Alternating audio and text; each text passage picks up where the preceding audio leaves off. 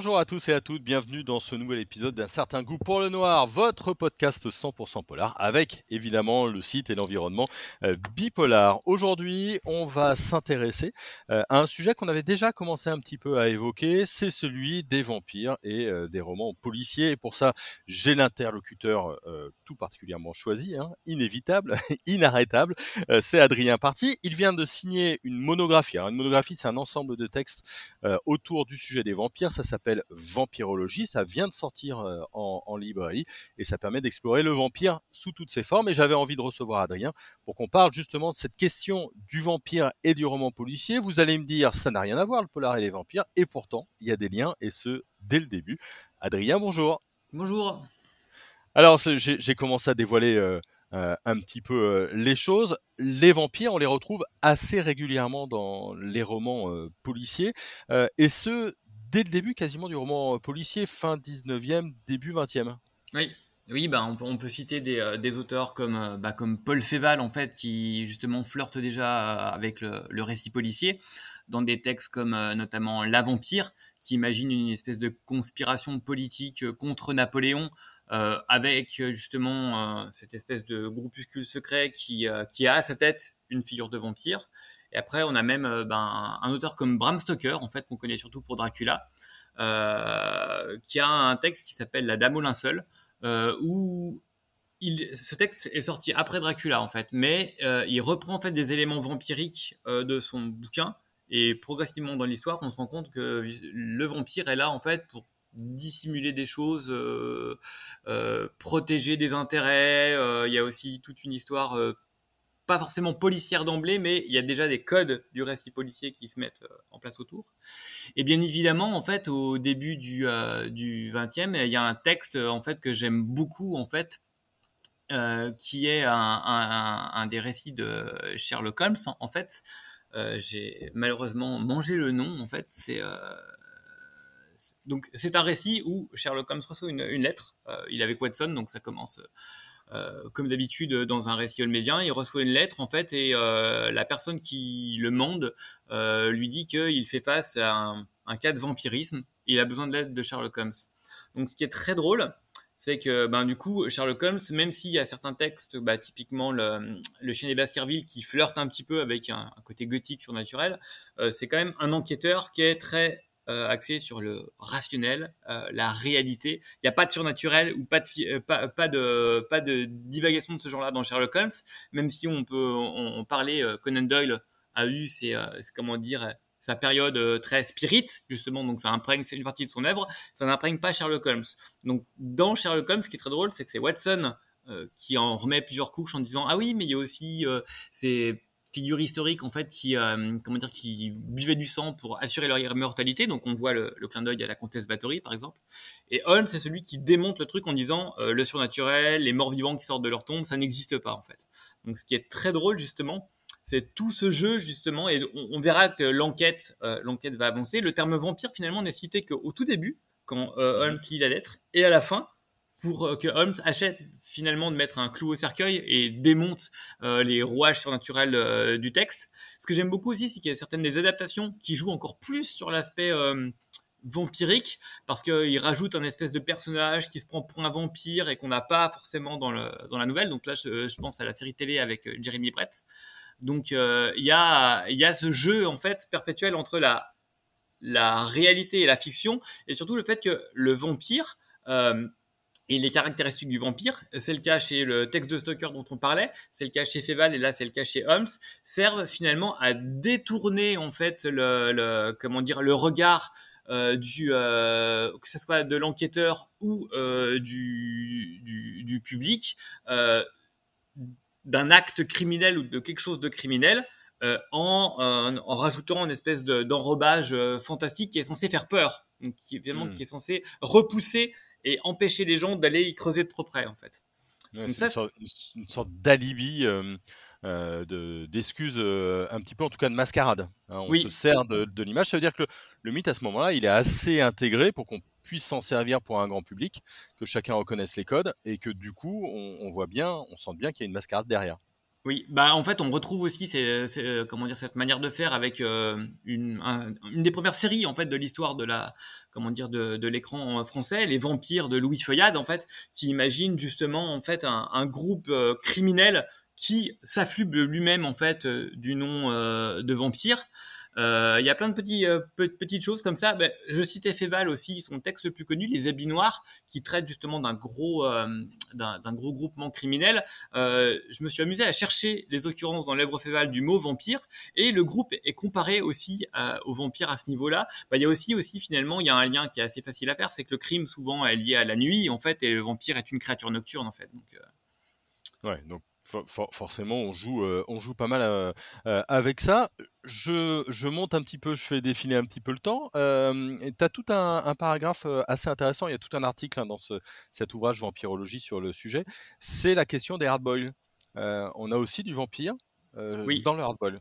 Oui, dans, donc dans, dans, le polar un peu plus dur où finalement les, euh, les, les, euh, les, enquêteurs ne sont plus en fait forcément des cérébraux comme Sherlock Holmes, mais euh, ce sont des, des, gens en fait qui mènent à bien leurs enquêtes plutôt euh, liées à leur ténacité. Et dans le hardboil, ce que j'ai beaucoup aimé, c'est que la, plupart des textes sur le sujet jouent beaucoup en fait sur le monde du cinéma. parce qu'à l'époque, ce qu'il ce faut savoir, c'est que ben on est au-delà des années 30 et il y a donc le vampire est arrivé sur grand écran. Donc finalement, les codes de la littérature qui pouvaient faire peur jusque-là, en fait, on, on allait au-delà, en fait, quelque part. Donc ça fait plus forcément aussi peur qu'avant. Et l'un des univers finalement qui peut euh, intéresser la fiction policière où le vampire peut avoir sa place, euh, c'est finalement le cinéma qui joue déjà aussi beaucoup sur les faux semblants en fait. Donc il y, a, des récits en fait qui imaginent des enquêteurs en fait, bah, je pense notamment à des textes de, John Dixon Carr où euh, les enquêteurs enquêtent dans le milieu du cinéma, que ça soit dans le contexte du tournage d'un film d'horreur. Et là il y a ce jeu en fait, on trouve plusieurs fois euh, des, des morts qui ont l'apparence d'avoir été vidés de leur sang par un vampire et on ne sait jamais finalement si on est dans la réalité et la fiction. Et chez John Dixon Carr, ce qui est très drôle, c'est que euh, c'est Bela Lugosi qui mandate l'enquêteur euh, pour l'aider en fait à, parce qu'il a l'impression en fait euh, d'être harcelé par une espèce de groupuscule de fanatiques. Donc il va lui demander en fait de l'aider en fait à, à comprendre quelle menace pèse sur lui. Donc il y a vraiment aussi ce jeu perpétuel sur la représentation du vampire à travers les acteurs qui l'ont incarné et aussi par rapport à la, le, lien entre la réalité et la fiction. Finalement, ça fait sens euh, dans le contexte du roman policier où il y a toujours une espèce de, de besoin en fait de raccrocher les wagons au réel en fait. Mmh. Et puis euh, c'est aussi l'avatar du tueur en série euh, pour, pour pas mal de, romans ou, de films policiers. Finalement, le vampire, c'est un, une bonne métaphore. Oui, alors ça par contre, finalement, quand on y réfléchit bien, c'est presque c'est dans ses gènes quelque part, parce que le, vampire laisse derrière lui euh, une piste de cadavre euh, exsangue. Clairement, en fait, on est euh, dans, le, schéma du tueur en série. Ça commence relativement tôt, avant même finalement que, la naissance du tueur en série en tant que tel, en fait. Euh, au début du siècle, en fait, en 1901, sort euh, en France un, une thèse universitaire d'Alexis Pollard qui s'appelle Vampirisme, nécrophilie, euh, nécrophilie nécrosadisme, euh, qui justement fait la liaison entre, euh, entre le vampire de fiction et cette figure du tueur et de l'assassin en fait qui agit sur pulsion. Donc l'auteur en fait qui faut savoir ce qui est très intéressant aussi c'est que la thèse le directeur de thèse en fait est euh, Lacassagne, qui est connu aussi pour être un des, un des piliers en fait euh, de, de la recherche euh, criminalistique française.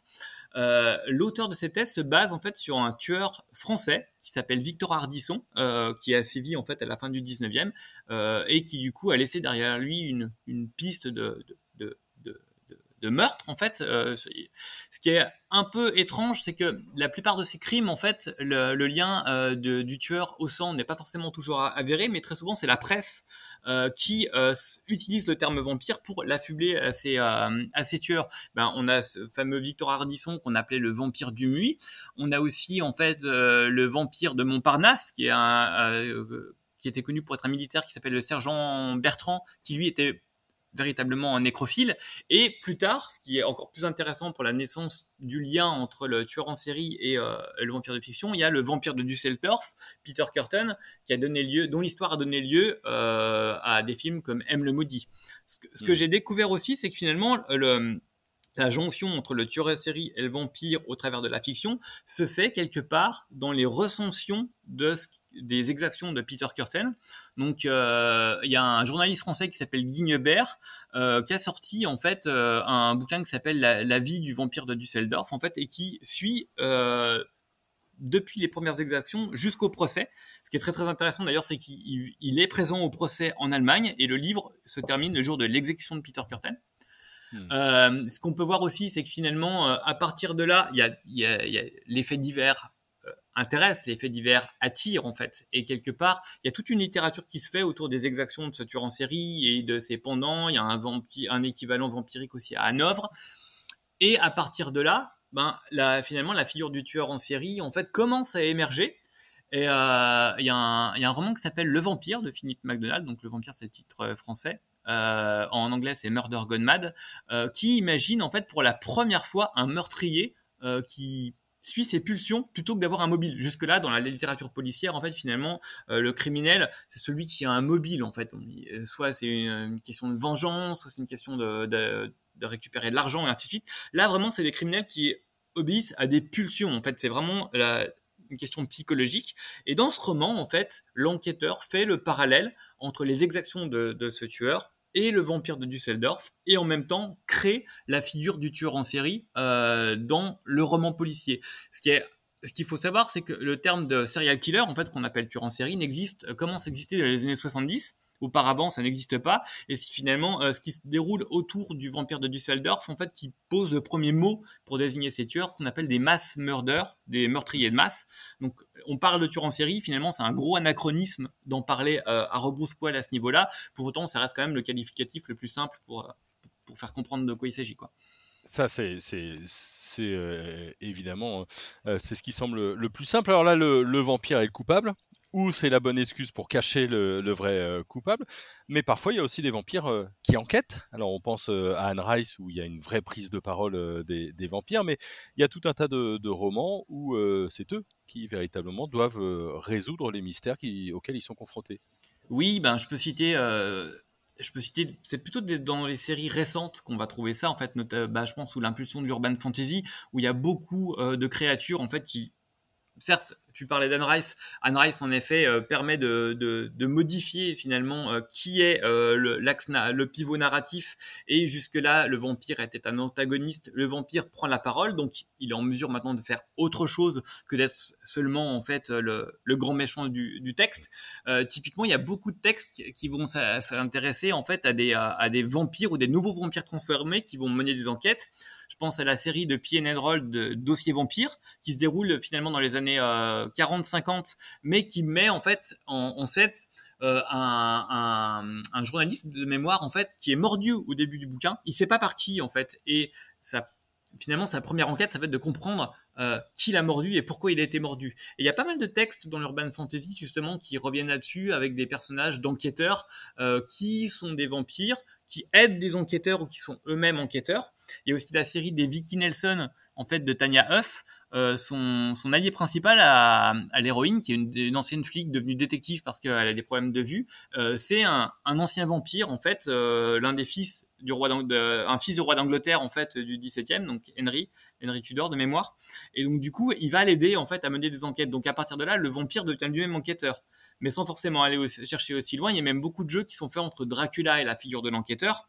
Je peux penser notamment, tu parlais d'Anne Rice, à la même époque, il y a Fred Saberhagen, avec euh, tout son cycle des dossiers Dracula. Il y a au moins deux des textes où en fait on découvre que Holmes est un cousin éloigné de, Dracula en fait, que dans la famille de Holmes en fait il y a des choses qui se sont tues, notamment que la mère de Holmes, euh, ben elle était elle, était vampire en fait, ou du moins qu'elle a, basculé à un moment. Et donc du coup, on découvre ce lien de parenté avec Dracula. Donc dans le premier tome, euh, ils se révèlent l'un l'autre parce qu'ils se connaissent pas forcément et euh, Holmes va essayer de blanchir Dracula parce que du, coup on l'accuse de quelque chose qu'il n'a pas commis. Et dans le deuxième tome c'est carrément Holmes qui mandate et qui l'aide de Dracula pour l'aider à enquêter en fait sur des exactions menées par des spirites en fait. Donc il y a vraiment aussi ce, lien en effet du vampire avec la figure de l'enquêteur euh, qui se fait jour qui je pense en effet a été rendu possible par euh, par les évolutions qui ont été impulsées par Anne Rice finalement, on l'a quasiment à toutes les époques, le vampire hein, du, du, polar. Ah oui, bah clairement en fait. Hein. On l'a, dès le 19e, euh, on l'a dans les années 30, on l'a dans les 50, euh, dans les années 50-70 en effet, il y a, ces figures d'enquêteurs qui luttent encore contre les vampires. Donc je pense notamment à un personnage comme Kolchak, qui est finalement le, la, série. Euh, donc à la base c'est des romans de Matheson, très tôt transformés en script, qui finissent finalement en deux films et en une série télé. Et euh, non, c'est pas de Matheson en fait, c'est le scénario du, film qui est de Matheson. C'est Jeff Rice, l'auteur. Et finalement, ça invente un personnage d'enquêteur qui, justement, euh, se frotte à des créatures surnaturelles et qui est finalement un prototype de Mulder dans, euh, dans X-Files. Donc, il y a vraiment, en fait, euh, en effet, finalement, de manière très régulière, un retour, en fait, régulier du vampire dans la fiction policière.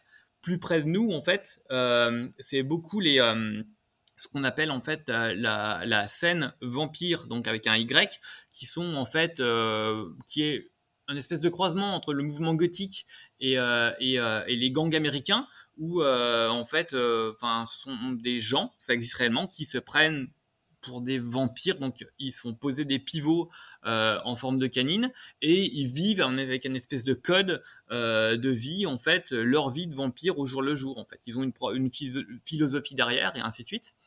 Euh, c'est un mouvement en fait qui a fait parler de lui dans les années 90 parce qu'il y a une journaliste qui a commencé à enquêter justement sur qui ils étaient, d'où émergeait cette scène, et qui a complètement disparu. En fait, on, on l'a jamais retrouvé. On n'a jamais su ce qui s'était passé. Donc ça a commencé en fait à, faire mousser le truc, euh, savoir ben, est-ce que c'est eux qui l'ont tué, sachant qu'il enquêtait sur d'autres cas un peu euh, touchy en parallèle, donc peut-être qu'on s'est débarrassé d'elle pour une autre enquête. Sauf que du coup, ça a mis le, jour en fait sur cette scène américaine en fait.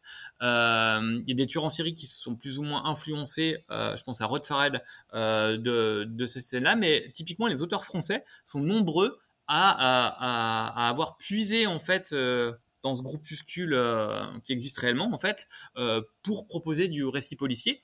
Donc il y a Franck Tilliez, euh, Chatham aussi en fait. Avec Charcot notamment. Voilà. Euh, la promesse des ténèbres de, de Chatham aussi joue, joue là-dessus. Euh, donc ils sont nombreux en fait à, à, avoir trouvé un intérêt en fait avec ce, bah, cette scène et finalement euh, le fait qu'elle-même propose un lien euh, entre la figure euh, du, du, vampire de fiction parce que finalement il s'approprie les, les codes du vampire de fiction une partie d'entre eux en fait se disent euh, boivent du hématophage en fait boivent du sang en essayant de respecter à la fois le donneur et à savoir respecter en fait justement les problématiques d'intolérance par rapport au groupe sanguin. Donc euh, il y a tout, euh, je pense beaucoup aussi un, côté un peu fantaisie, un peu justement l'attrait de l'interdit qui fait que ça a sa place dans une fiction dans une fiction vampirique. Et puis il y a aussi un, retour peut-être aujourd'hui du, serial killer vampire euh, de, de, la personne, de l'incarnation un petit peu du mal. Non, je pense à John Esbo et la soif par exemple. Oui, oui. Bah alors là, ce qui est très intéressant en effet, c'est qu'on revient vraiment à la figure du tueur en série. Euh, John Esbo s'est beaucoup intéressé à la psychologie autour de, du personnage, à l'historique euh, justement de la figure du tueur en série par rapport à, à la fiction vampirique. Donc on rentre davantage dans la tête du criminel et en effet toute cette partie liée justement aux instincts, euh, euh, à, à l'attirance pour le sang en fait qui se fait jour euh, dans, euh, dans ce texte, qui est super intéressant pour ça. Euh, il y a aussi un texte français, en fait, euh, euh, je crois que c'est La soif et le sang, en fait, qui est un texte policier assez récent, justement, où l'auteur joue à cheval, justement, sur cette figure du tueur en série. Il va aller chercher aussi, justement, le lien entre l'histoire roumaine du XXe siècle, parce que ce qu'il faut, savoir, c'est que dans une partie de l'imaginaire populaire, Ceausescu était lui-même un vampire. Donc finalement, on a possibilité aussi de, tirer des parallèles intéressants comme ça en fait. Donc il y a tout ce jeu qui est possible en fait et les auteurs brassent finalement tout tout cet humus en fait euh, qui va taper dans la fiction surnaturelle, qui va taper dans la psychologie, qui va taper en fait dans tous les aspects du vampire euh, pour justement à chaque fois se réapproprier le mythe parce que c'est presque un, une espèce d'obsession constante chez tous les auteurs qui s'emparent du sujet, de se réapproprier le mythe, d'en faire quelque chose de neuf avec un truc qui est quand même relativement euh, usé jusqu'à la corde, euh, sachant que les premières fictions sur le sujet euh, datent quand même du début du 19e. Donc, Est-ce que comme pour Sherlock Holmes, les auteurs de polar d'aujourd'hui et les autrices de polar jouent avec le vampire, mais en franchissant jamais la barrière du surnaturel? Alors certains vont quand même beaucoup plus loin. Euh, bah, je pense à notamment euh, David Cara, en fait, qui est un auteur policier français qui a sorti euh, deux romans sur le sujet où on retrouve à nouveau cette figure de l'enquêteur secondé par un vampire, en fait. Donc certains vont au-delà. après, en fait, il y a Olivier Cab Cabusson, euh, de Cabusson en fait, qui est un auteur lyonnais, euh, qui a un duo d'enquêteurs euh, plutôt dans le passé, en fait, de mémoire, c'est sur le 17e, 18e. Et là, finalement, tous les textes franchissent la bordure du surnaturel à un moment, sauf qu'on sait quand même jamais trop ce qu'il en est, en fait. Ça franchit, mais ça va pas au-delà. après, d'autres mettre davantage les pieds dans le plat. Euh, je pense notamment à Thierry Jonquet, en fait, euh, avec euh, le roman inachevé Vampire, où là, c'est d'emblée dit dès le début, ce sont des vampires, en fait. Ce sont des créatures surnaturelles. Sauf que c'est la manière de Thierry Jonquet, en fait, il y a cette manière de présenter les choses, de dire les choses, où on est reconnecté au réel. Et Adrien, est-ce que toi, tu vois aujourd'hui émerger de nouvelles manières de s'approprier le, le, vampire là dans notre début d'année 2020 dans les romans policiers? Alors pour le coup là, euh, sur euh, ces dernières années, euh, depuis Nesbo, euh, j'ai pas encore lu énormément de, romans policiers sur le sujet. Et j'ai vu que la série Pendergast de Preston et Child en fait jouait sur la figure du vampire dans un des derniers textes. Après, pour en avoir lu quelques-uns, je trouve que ça se rapproche beaucoup justement de cette approche où on est très souvent sur le fil du rasoir avec le surnaturel et on ne franchit jamais tout à fait en fait la limite, mais il y a toujours un doute qui est permis. Euh, tu parlais aussi d'un auteur comme Tilliez. Ce que j'ai beaucoup aimé dans ce bouquin, dans Charcot, c'est que en fait, euh, ça fonctionne par étapes. Et en fait, à chaque chapitre, en fait, on, aborde le sujet. Euh, donc, au, cœur du truc, c'est le sang, en fait. Donc, le vampire, fatalement, on aborde une question du sang contaminé ou quelque chose du genre. En fait, le vampire, à un moment, ça va. La, problématique du sang, le vampire fait sens. Donc, le, vampire fait partie d'un des d'une des manières d'aborder la, l'enquête euh, qui est proposée par euh, Tilliez, mais ce n'est pas la seule en fait. Et il y a beaucoup d'auteurs qui jouent comme ça, en fait, ils vont titiller le sujet, mais finalement, euh, à un moment, on va rebasculer sur quelque chose de, purement réaliste, sauf ceux en effet qui sont d'emblée dans le surnaturel ou qui sont d'emblée à estampiler dans, l'imaginaire, comme ben, tout ce qui se fait en urban fantasy notamment. Pour terminer, deux, trois bouquins de policiers et de, vampires que tu pourrais nous conseiller? Alors, bah, tu disais La soif euh, de, de Joe Nesbo. Clairement, en fait, euh, c'est un, un, un, roman extrêmement prenant, euh, du coup, en fait, euh, qui, est, qui est très, très, euh, comment dire, détaillé, qui va très, très loin au niveau de la psychologie des personnages. je pense aussi à London After Midnight, qui est un, un, roman en fait qui s'intéresse de Augusto Cruz, qui s'intéresse justement à la disparition d'un film mythique qui est London After Midnight, qui est un, film de faux vampires réalisé par Todd Browning. C'est un des films qui a complètement disparu dans l'incendie euh, des entrepôts en fait euh, où il était stocké. Et ça fait partie justement de ces films mystiques qu'on espère toujours voir reparaître un jour. Et euh, c'est Forrest J. Ackerman en fait qui, est très connu parce que c'est c'est finalement la figure du fan euh, qui a fait beaucoup plus euh, qu'être un fan parce qu'il a créé des magazines, créé des revues en fait et beaucoup contribué justement euh, à, la richesse autour du cinéma, à ce qu'on parle du cinéma, est un personnage du bouquin et il mandate un enquêteur pour l'aider à voir ce film avant sa mort en fait. Donc l'enquêteur va être envoyé à la recherche de ce film mythique et finalement ça aborde le thème du vampire par la bande, mais pour moi c'est un film de vampire parce que London After Midnight, c'est un des films mythiques du sujet vampirique. Euh, et il y a plusieurs passages dans le roman en fait qui vont flirter avec cette idée du film qui vampirise en fait finalement aussi son, son auditoire. Tous les gens en fait qui sont censés l'avoir vu sont morts ou ont disparu en fait. Euh, la, malédiction est là.